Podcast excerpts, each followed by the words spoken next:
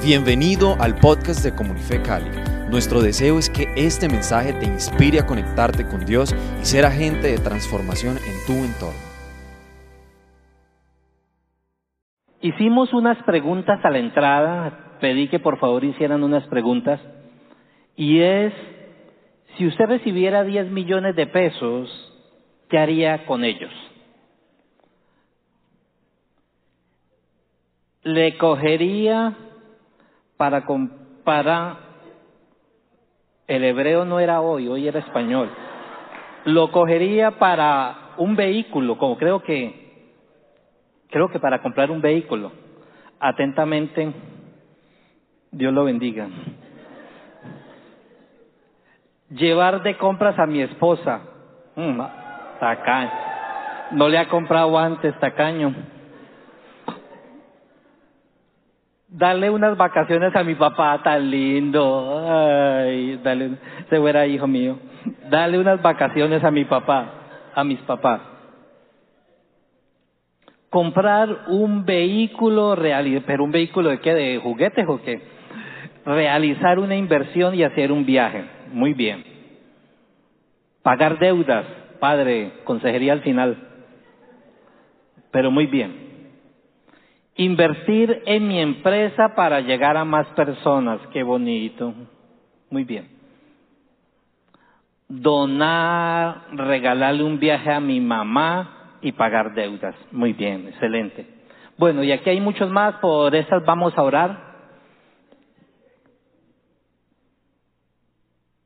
Lo que haría. Ok, vamos a hacer un segundo ejercicio. Vos tenés cara de, buena gente. No, no, a vos no te doy. Bueno, vamos a dar otra aquí. Ok, póngala en la mano. ¿Listo? ¿La tienen allí en la mano? ¿Qué están viendo? A ver, mírenla.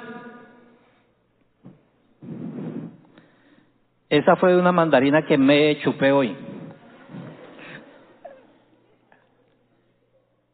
Entonces tiene babita mía.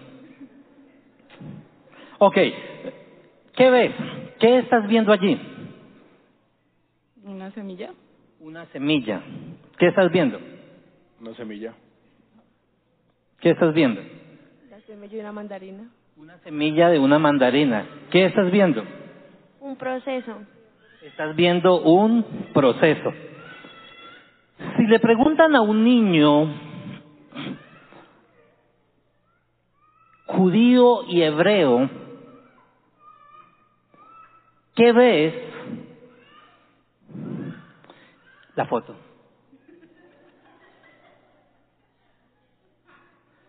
Si le preguntan a un niño hebreo, ¿qué ves? ¿Qué cree usted que respondería él?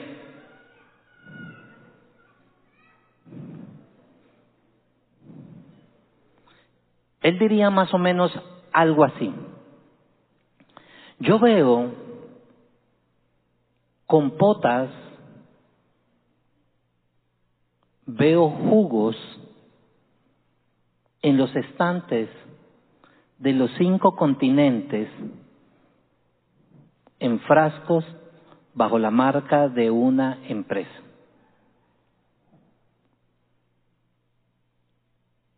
Cuando me tocó hacer el bachillerato. El último año se llamaba el trabajo social, no sé si todavía se llama así, acción social. Una de las cosas que nos tocó hacer para graduarnos era hacer una obra social, un trabajo social. Y una de las cosas que me pidieron hacer, que nos pidieron hacer con el, con el grupo, fue ir a sembrar unos arbolitos. Le estoy hablando de 1991. ¿Cuántos años eso? A ver. ¿Cuántos? 32 años.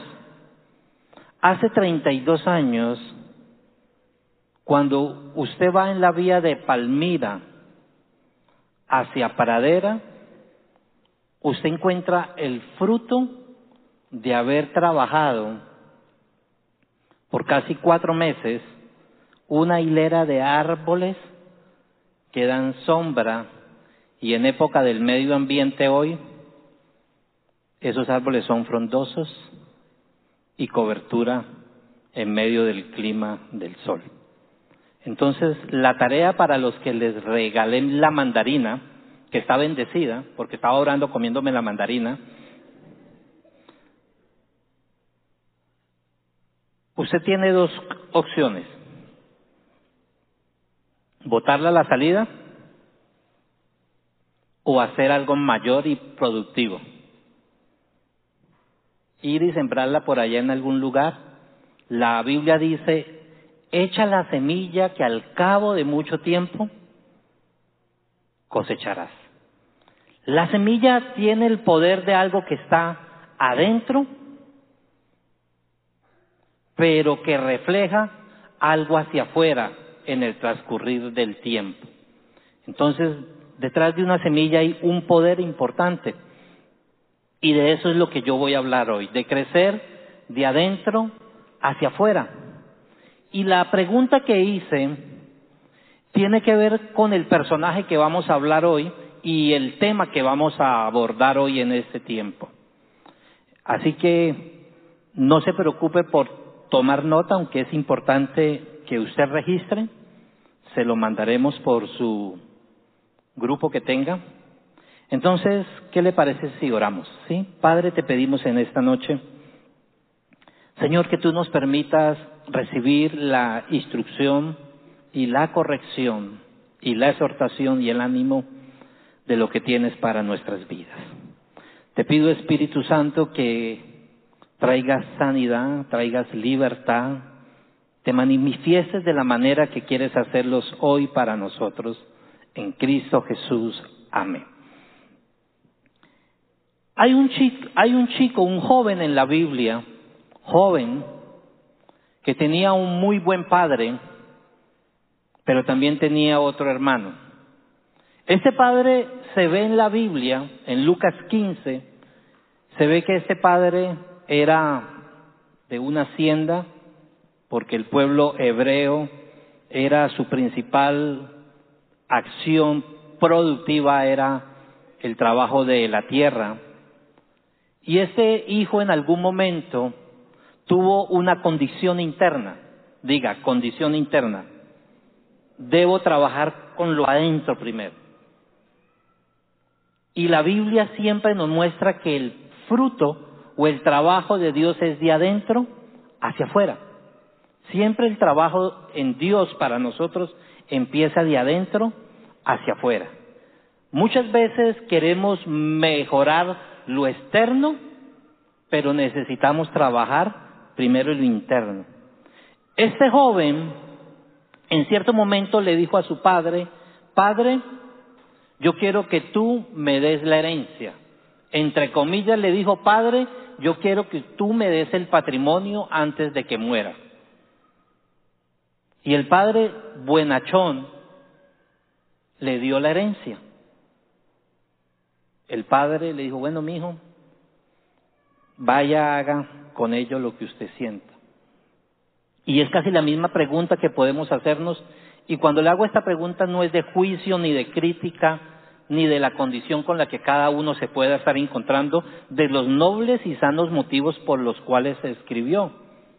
No era el ánimo de ese. Pero el hijo le dijo, padre, dame la herencia. Los youtubers siempre, hoy en día, cuando hacen un video y le dicen a usted, no le voy a volver a, a compartir o le voy a repetir lo que ya le dije, le dicen a usted, le dejo allí un, un link para que veas este video. Yo le voy a hacer a usted, yo le voy a, hoy a usted le voy a decir lo mismo. Vaya a YouTube a mi canal y mire ese tema, o al canal de nuestra iglesia, porque hay temas que están allí que no se los voy a poder ampliar, pero le voy a decir, busquen el canal. Por ejemplo, mañana vamos a estar hablando mucho más amplio sobre este tema en nuestro servicio del próximo de las nueve. Entonces, ¿cuál fue el problema en que se metió este joven con la platica que se le entregó? con la herencia que se le entregó. Lucas 15, 13 dice, pocos días después, ni siquiera dice que empacó sus cosas, dice, pocos días después el hijo menor empacó sus pertenencias y se mudó a una tierra distante, donde derrochó todo su dinero en una vida desenfrenada. Dice, derrochó todo su dinero en una vida desenfrenada. En la Biblia nos habla de muchos principios, muchos principios, principios de economía, principios de política, de gobierno civil, de familia, de principios sobre antropología, psicología. El próximo, en 15 días voy a estar en Brasil enseñando principios sobre la república constitucional desde la perspectiva hebrea. Y una de las cosas que la semilla tiene son principios internos, son el origen, son la causa de nuestro diario vivir.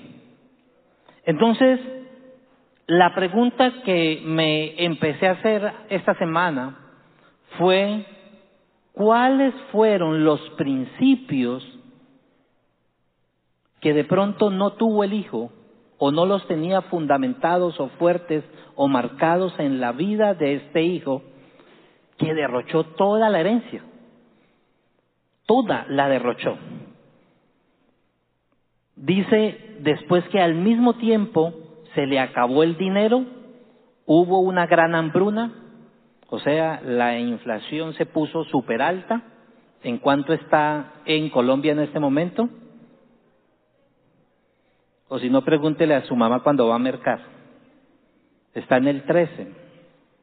O sea, hubo una inflación súper alta y vino una condición de hambruna sobre el país y él comenzó a morirse de hambre.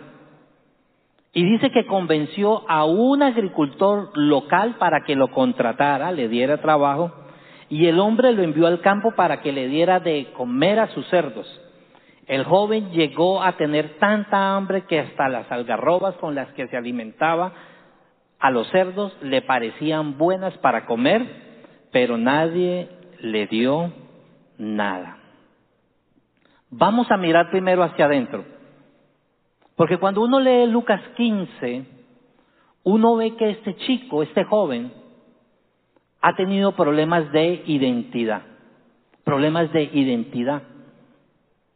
Porque después de que vuelve en sí, él dice, voy a ir a la casa de, de mi padre y le diré, Padre, he pecado contra el cielo y contra ti, ya no soy digno de ser llamado tu hijo.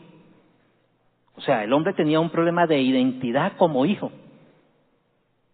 Y eso es lo que la Biblia nos invita como primer principio a traer a nuestra vida el principio de la identidad o de la individualidad.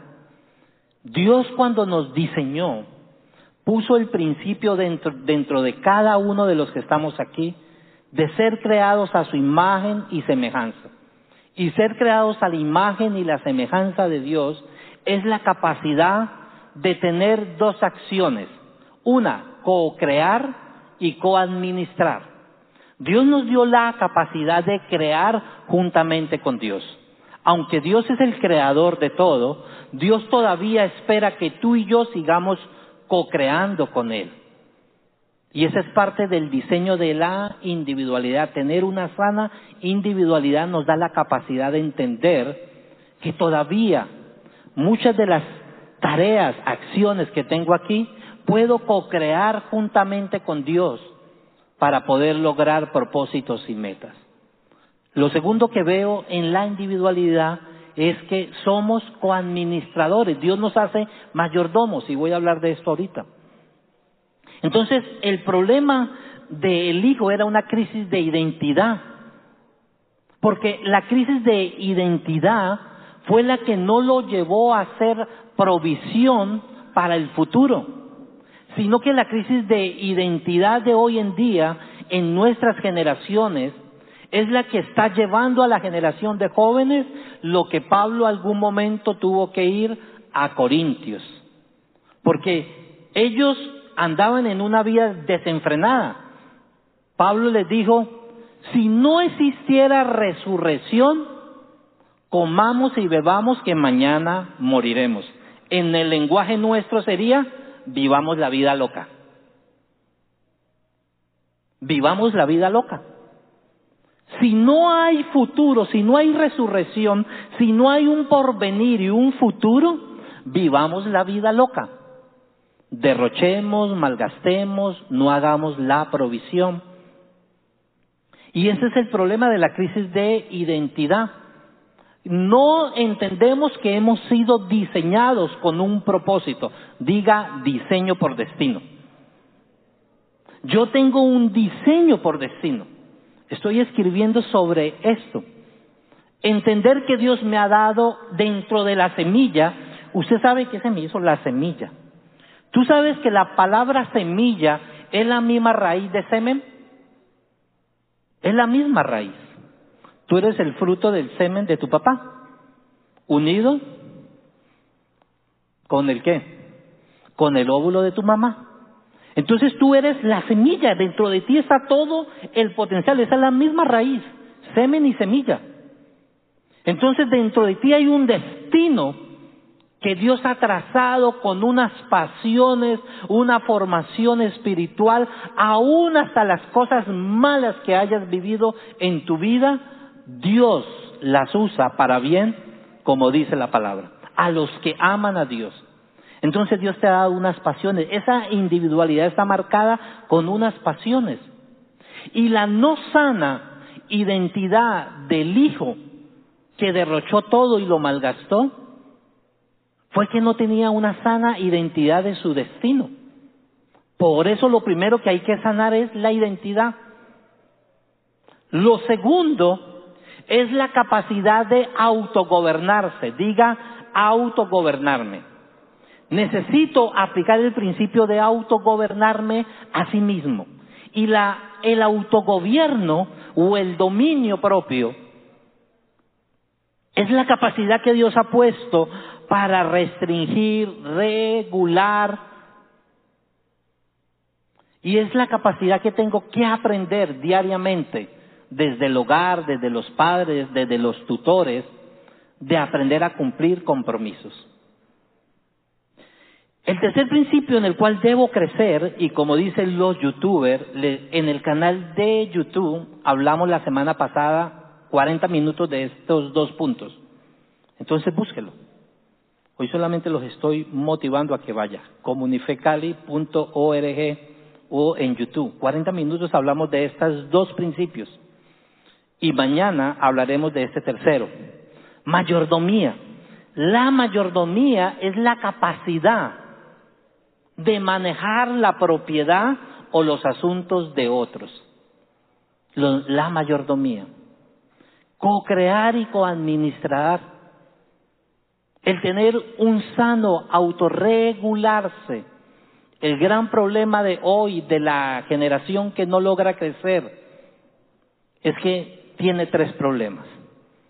Diga conmigo, identidad, una no sana identidad, un no autogobierno en la vida personal y tres, no tiene una sana mayordomía. Y ese es el problema de lo que vivió este muchacho, este joven. Porque este muchacho, este joven, como se le llama en la Biblia la parábola del hijo pródigo, pudo haber sido un mejor administrador. Pudo haber multiplicado la herencia. Estuvimos hablando sobre eso. Dice la Biblia en Proverbios que son los padres los que atesoran para los hijos. Dice la Biblia que el hombre de bien deja herencia no para los hijos, sino para los nietos. El hombre de bien, si usted quiere ser un hombre que se proyecta, porque yo creo que aquí algunos ya son casados y algunos se van a casar. El hombre de bien, por ahí como dicen, arrebate la bendición. El hombre de bien deja herencia para la segunda generación. entonces, ¿qué debo entender?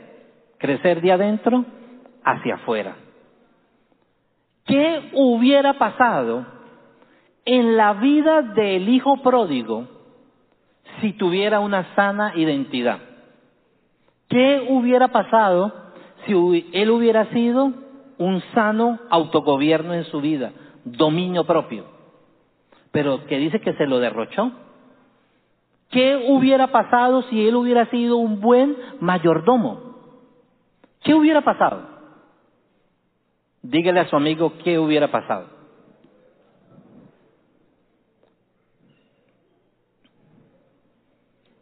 La riqueza hubiera crecido exponencialmente. La riqueza hubiera crecido exponencialmente.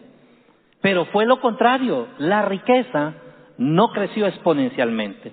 Entonces, déjeme de contarles algunas cosas que el hijo pródigo tuvo que hacer. Que tuvo que hacer. La número uno, tuvo que haber tenido una sana y buena administración por medio de un presupuesto. El tener un presupuesto. El que prevé. Hoy en día, ¿cuántos en sus celulares tienen Instagram, TikTok, ¿cierto? YouTube.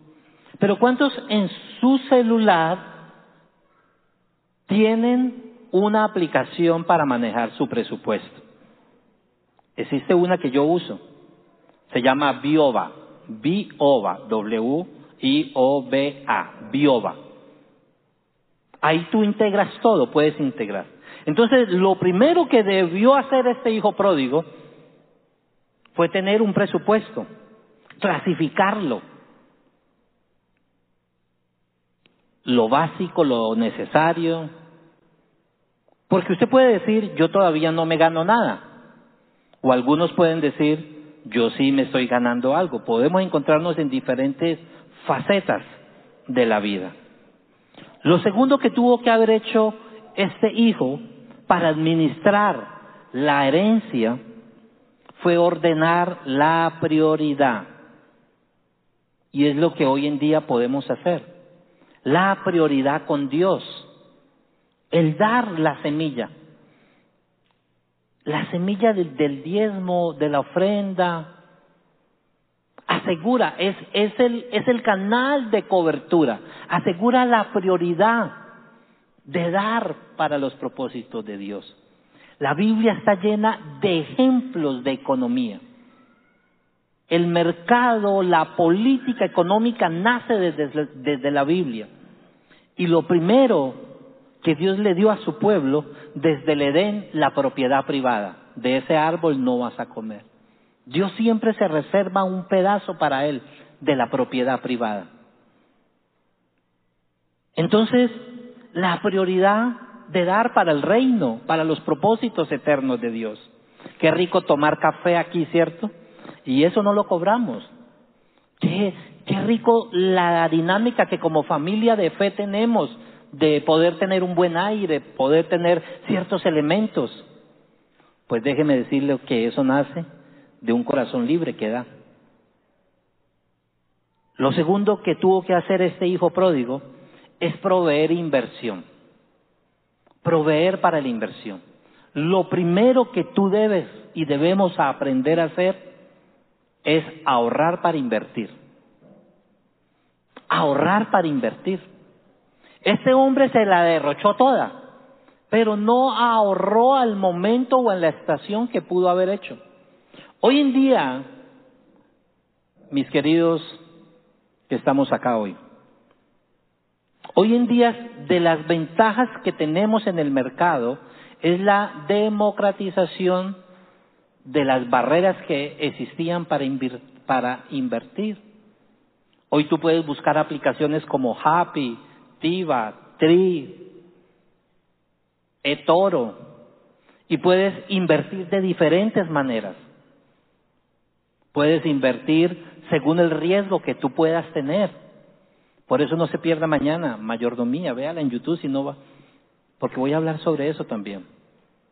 ¿Cómo poder coger desde cinco mil, diez mil pesitos, veinte mil pesitos, semanal, mensual, según la condición que usted se encuentra? Cambie de la mentalidad de gasto a la mentalidad de ahorro. Y para eso busque en inteligencia artificial diez maneras de cómo llevar una vida frugal.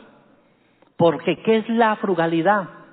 La frugalidad es la, es la capacidad que yo tengo de restringirme con una calidad de vida. Yo no le estoy diciendo que se vuelva Rockefeller ni que se vuelva San Francisco de Asís, pero sí puede tener la capacidad de negarse a ciertos momentos, a ciertas circunstancias en el presupuesto, para poder tener muchas de las cosas que yo vi aquí. Un viaje, el pagar la universidad, el pagar los impuestos del carro o de la moto, el poder crecer. Entonces, cambia la mentalidad de solo gasto a la mentalidad de ahorro para invertir. Porque hay que aprender. Los mecanismos o los vehículos que hoy están factibles para invertir. ¿Cuántos tienen aquí un celular? Levante su mano.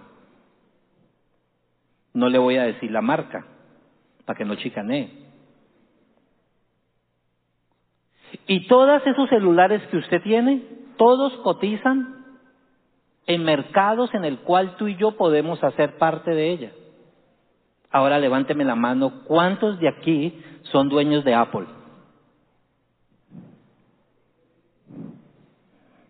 Yo, yo soy dueño de Apple.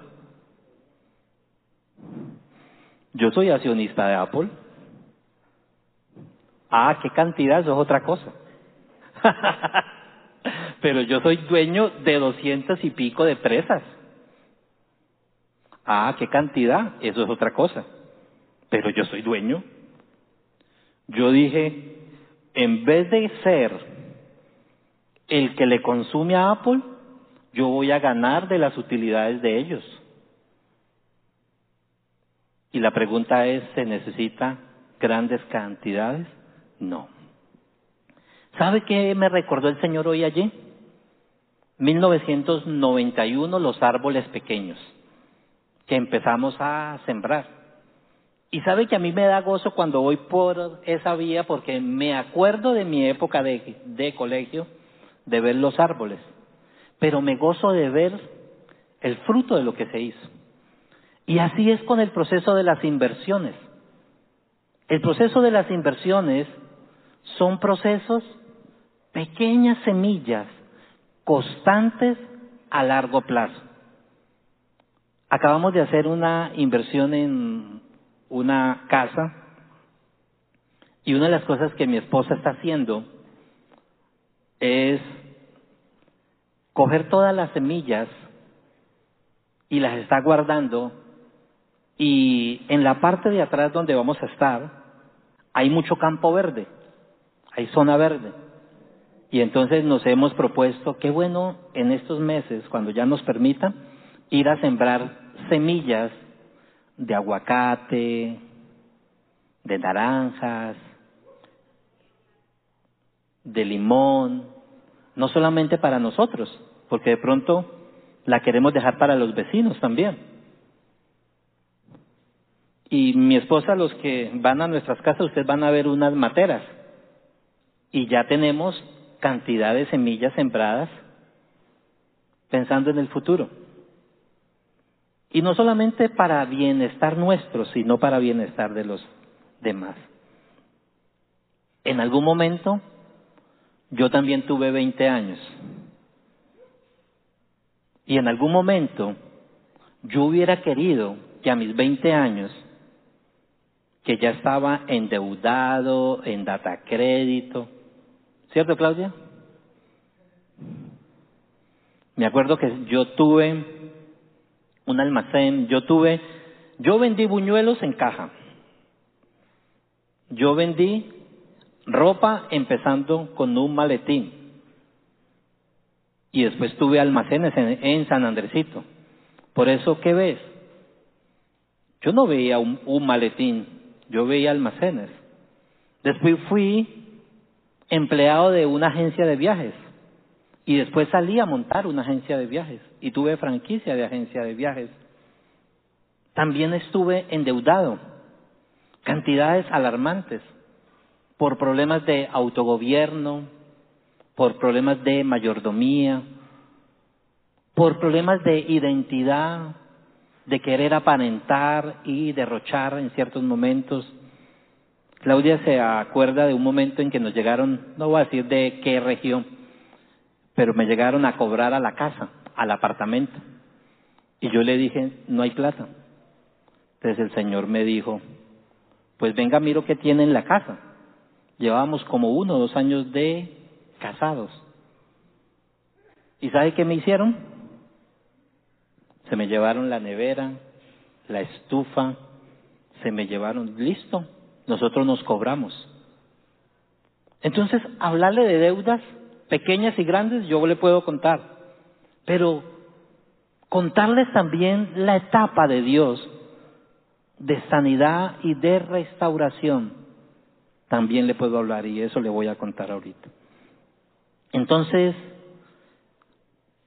ahorre para invertir, crezca. Cuando trabaja en lo interior, crece en poder invertir.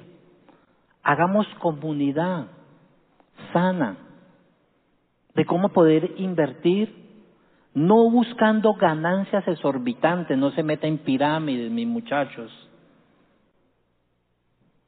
No se meta en, en factores económicos que usted no conoce. Me imagino que algunos ya se han metido por ahí con ciertos mecanismos económicos y ha perdido plata, ¿cierto? Ahorre para el futuro. Cuando llegó la hambruna, este joven no tenía ahorros para el futuro. Entonces, absténgase. Planifique las salidas a comer después de conexión. Uh, propóngase por qué ahorrar. Propóngase una meta. ¿Cuánto les gustaría tener un carrito? A ver, levante la mano acá. ¿Quién no lo tiene? Un carro. Eh, un carro. Un carro. Una moto. Una moto. Una casa. Un celular nuevo. Ah, vio, ahí se levantaron la mano la mayoría. Vamos a liberar ese espíritu. Mentira. Pero empiece a mermarle a la inflación que ya el país viva, vive, empieza a mermarle al estilo de vida.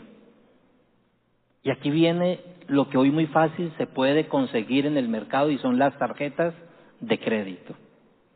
¿Cierto? Aprenda a conocer las tasas de interés. La más venenosa y peligrosa es la tarjeta de crédito. Usted dice, no, es eso a 36 cuoticas. ¿Cierto? El jean. Usted ni le pregunta cuando le preguntan, ¿a cuántas cuotas usted se acerca? A 36.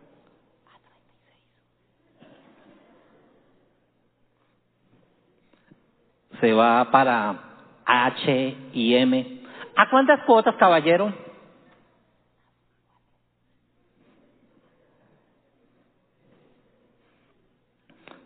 Sea más diplomático. Dígale, permítame el datáfono, por favor.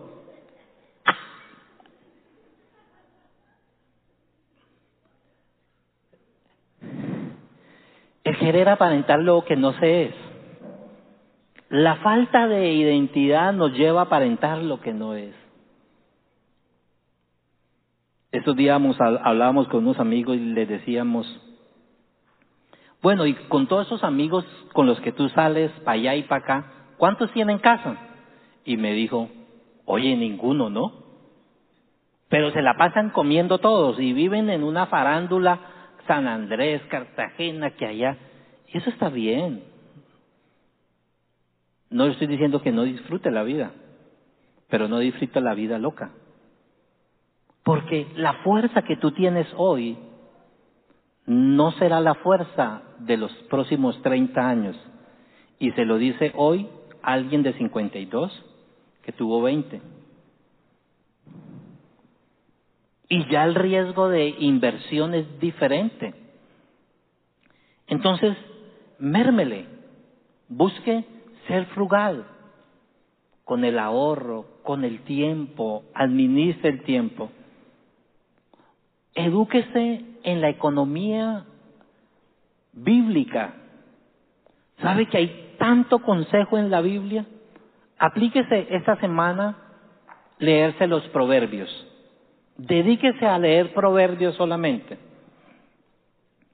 ¿Sabe que Jesús crecía en qué? En sabiduría. ¿Y cómo se llama el libro de los proverbios? El libro de la sabiduría. Entonces dedíquese a leer sabiduría.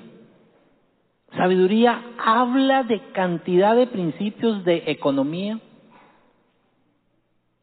y pone como ejemplo a la hormiguita.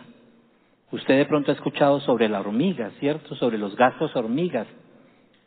¿Cuántas suscripciones tienes en juegos, en aplicaciones? Yo soy partidario de tener todo legal en mis aplicaciones, de no hackear nada. No hackeo ni el Office. Tranquilos, tranquilos. Pero ¿sabe cómo se puede tener el Office de manera barata? Cómprelo a cero pesos, no, está más caro. Compre el Office en comunidad.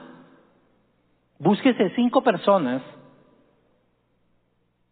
por 30 mil, 40 mil pesos anual. ¿Cuánto vale una hamburguesa en, en el corral? Como 30, ¿cierto? En TDT. O la hamburguesa de El Muerto vale más barata.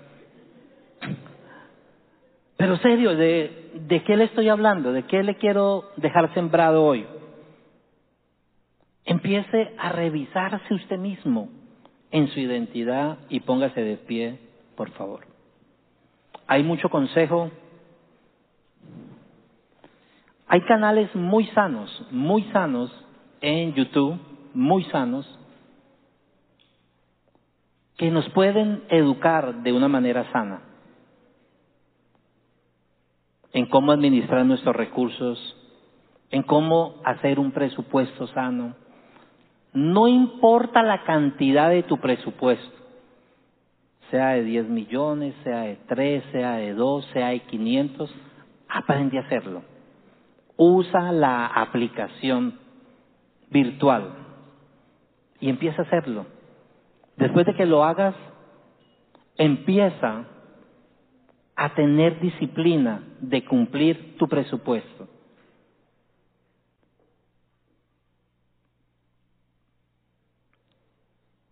Hay una crisis de identidad en nuestra generación y esa crisis nos ha llevado a aparentar.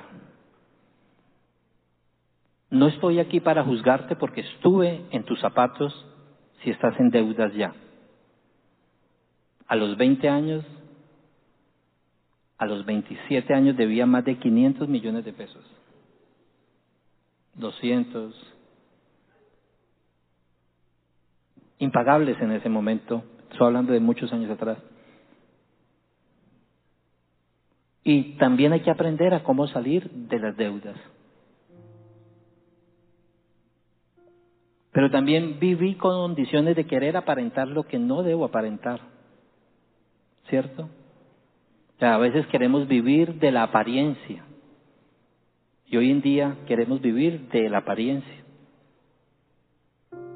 Y vivir de la apariencia no nos lleva a poder ahorrar. Yo tengo una meta en los próximos 10 años. Esperamos jubilarnos.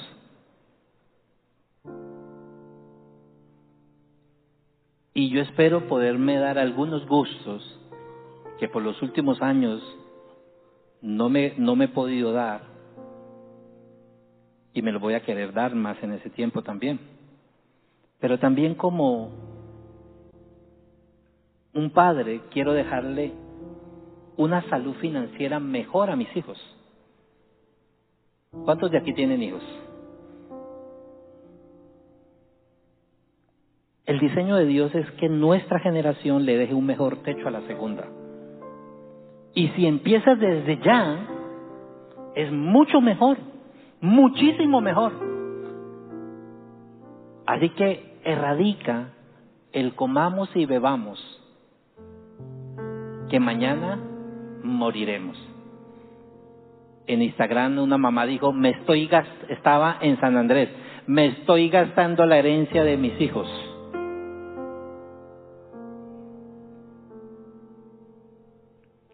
Cierre sus ojos. Crecer de adentro hacia afuera. Espíritu Santo, eres bienvenido a que por la palabra trabajes al corazón de nuestras vidas. Trabajes a esa falta de identidad, de crisis de identidad de apariencias en las redes sociales. Hoy en día todo lo estamos aparentando y estamos creando una cultura de apariencias, en qué restaurante estoy, en qué viaje estoy. Y no estoy diciendo que no lo hagas, pero estamos en un entorno de apariencia, de querer mostrar a veces. Padre, yo te pido en esta noche, que vengas a sanar las heridas profundas de identidad en el corazón de nosotros, tus hijos. Y volviendo en sí, dijo, volviendo en sí, hoy es el día de volverse en sí. Decir, Padre, volviendo en sí, te invito a que vuelvas en sí.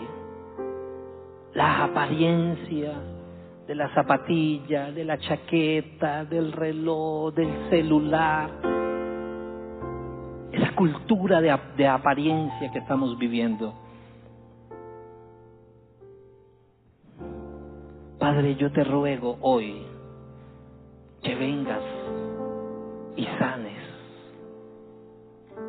Sana, sana, sana, sana sana, sana, trae una sana imagen de hijos. No tenemos valía, tú no eres valioso por la marca que usas, tú no eres valiosa por lo que te pones, tú eres valiosa porque eres hija, eres hijo y yo te pido, Espíritu Santo, que empieces a venir profundamente al corazón. Profundamente. Y si quieres pasar acá adelante, siento algunas palabras proféticas específicas para hoy. Si quieres venir y decir, Señor, eh, me he endeudado por esto. Yo no estoy para juzgarte, pero también quiero soltar en ti hay un espíritu atormentador de la deuda, un espíritu atormentador de enfrentar el banco, de enfrentar. Y yo voy a orar contra ese espíritu atormentador que te da temor. Así que si quieres pasar, primero porque hay una hay hay problemas económicos en tu vida. Hay problemas económicos. Queremos orar por ti. Hay temores de que no puedes creer que puedes levantar o iniciar algo. Vas a iniciar algo y no puedes. Sientes que no vas a poder hacerlo. Si has tenido ese temor de poder iniciar algo, emprender algo nuevo y no has podido, hoy quiero orar por ti. Y también voy a soltar la unción pero también quiero soltar la capacidad de que tú puedas ir más allá también. No has podido y crees y tienes bloqueos, temor, aún vas a soltar un trabajo y no puedes. Estás insatisfecho, insatisfecha con el trabajo. Pasa acá adelante. Sí, los que quieren emprender. Hay una unción para hoy, para soltar, para activar. Vengan un poco más acá.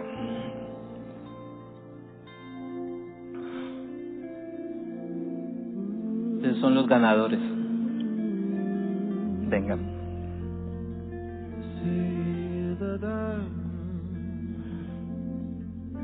La Biblia dice que Dios es el que da el poder para hacer la riqueza. Es Dios el que da el poder para hacer la riqueza. Así que vamos a soltar hoy. Hay una gracia que Dios pone por, por diseño. Y hay una parte de adentro que hay que trabajar. Y hay otro factor externo, por eso el tema de hoy, crecer de adentro hacia afuera.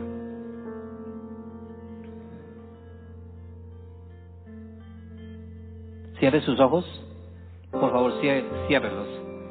Solamente quiero identificar a la persona o las personas con problemas de deuda. Levánteme la mano y vuelva a bajarla. Deuda. Gracias. Y bájela. Padre, en el nombre de Cristo Jesús, yo hablo a esa condición atormentadora que aún has perdido el sueño, el descanso, la paz. Yo hablo y declaro que no tendrás temor, que en paz te acostarás y en paz te levantarás. Y yo hablo a esa deuda en los bancos. Yo declaro la gracia, el favor, declaro que tiene las herramientas aún mismo jurídicas, legales. Y si necesitas buscar consejo y apoyo, yo te puedo ayudar. Yo hablo a esa condición en tu vida. Hablo a ese espíritu de ruina, a ese espíritu de escasez. Yo en el nombre de Cristo Jesús le ordeno a ese espíritu atormentador, le ordeno que te suelte que tomas valentía, que tomas de nuevo. El temor no hace parte de ti, el temor no es parte de tu vida. Y yo te llamo a libertad por la verdad de Dios, en el nombre de Jesús. Y yo hablo, estoy viendo la unción descender. La unción es la capacidad que el Espíritu da para crear nuevas cosas, para diseñar nuevas cosas, para emprender nuevas cosas. Así que yo hablo sobre tu emprendimiento, hablo sobre tu trabajo, hablo sobre tu vocación, hablo en el nombre de Jesús. Nuevas ideas, nuevas fuerzas, nuevo de nuevo. En el nombre de Jesús, ven, ¿dónde está tu esposa? Quiero orar por ustedes por la empresa de ustedes. Ven. ¿Quién ya tiene el proyecto? ¿Quién ya lo tiene? ¿Quién ya tiene el proyecto? Ven acá. Los que tengan el proyecto vamos a financiarlos, pues. Con oración por lo menos hoy. Pero hay muchos mecanismos para capitalizar el proyecto. Quiero orar por proyectos que ya los tienen específicos, ya, ya están ya están estructurados y desarrollados. Quiero orar por esos proyectos específicos, por proyectos específicos que ya los tienen, ya los tienen estructurados.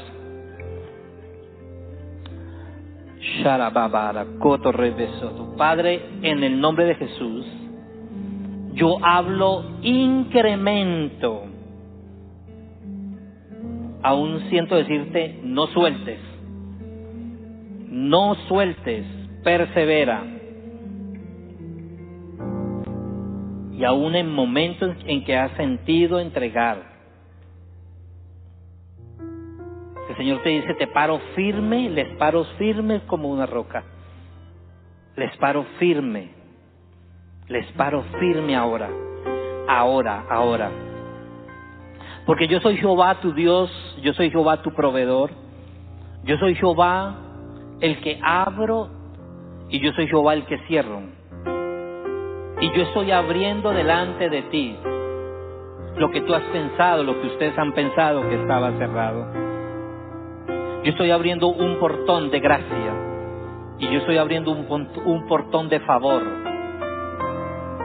Y lo que estaba cerrado, y el, y el Señor le dice, no tengas temor, no tengas temor, ve más allá, traspasa la barrera, Padre, y hablo confianza sobre ti, hablo confianza, hablo confianza.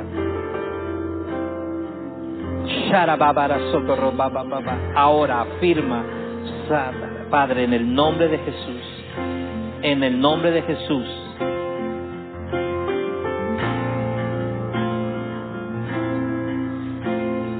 ¿Hay alguien aquí que tenga un emprendimiento con moda, con, moda? Con moda, que tenga que ver con moda. Ven, quiero hablar por ti. Con moda. ¿Tienes la marca, el nombre? Todos ya saben, 832. Padre, en el nombre de Jesús, ¿cuál? Padre, yo te pido que la llenes de gracia, la llenes de sabiduría, la llenes de habilidad, de competencia. Padre, cualquier limitante, Señor, en el nombre de Jesús, se abre ahora. Abre tus ojos. El Espíritu de Dios te dice, yo te estoy llevando a que abras los ojos.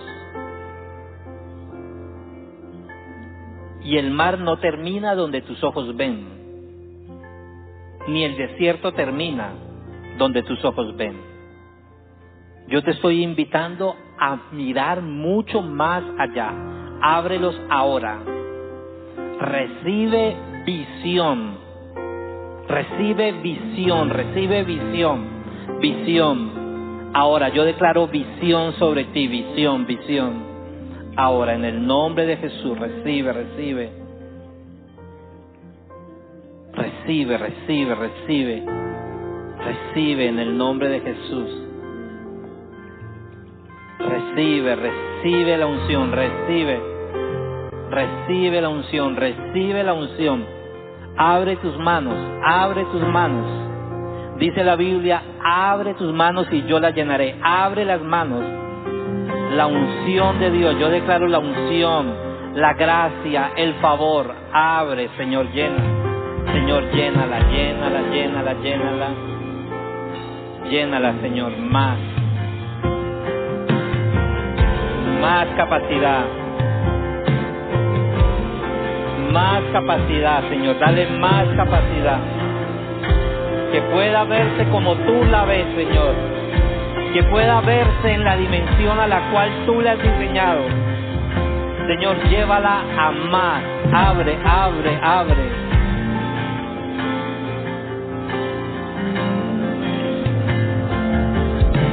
Llena, Señor, llena, llena.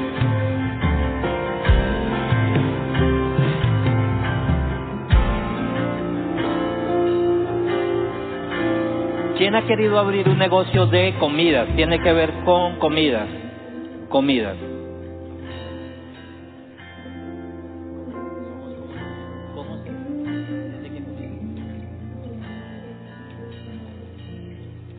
Cuando nombro personas o áreas específicas es porque hay una palabra de conocimiento, no es porque sea excluyente, sino porque estamos orando por cosas específicas el sector de alimentos, alimentos, comidas, alimentos. Si eres tú, levántame la mano y ven acá, ven acá. Padre, en el nombre de Jesús.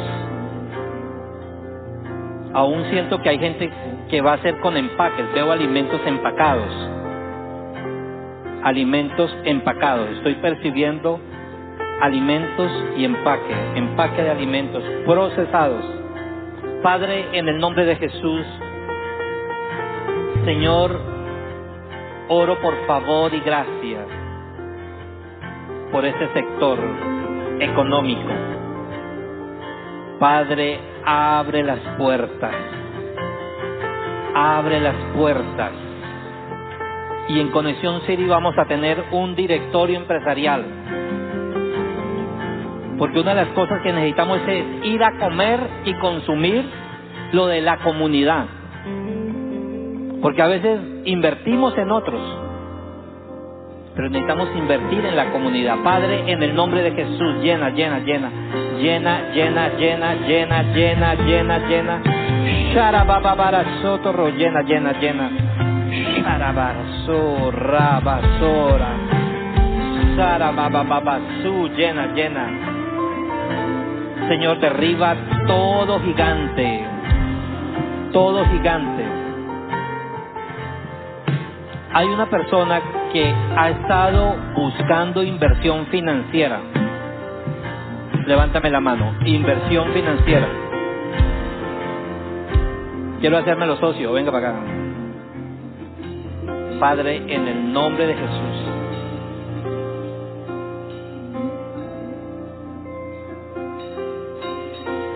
Señor, llena. Espíritu Santo, llena, llena. Llena, Espíritu Santo. Trae libertad. Ventanas de oportunidad, Señor. Ventanas de oportunidad.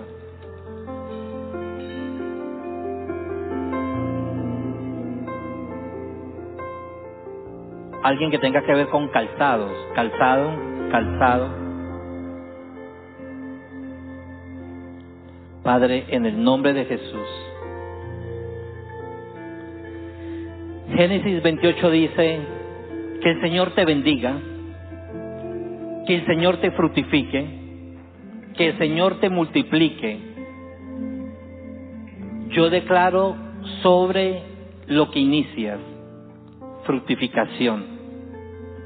Pero yo declaro sobre lo que emprendes, multiplicación. Yo declaro incremento, incremento, incremento. Declaro mayordomía, declaro autogobierno sobre todos acá. Declaro que el Señor se levanta en medio de nosotros.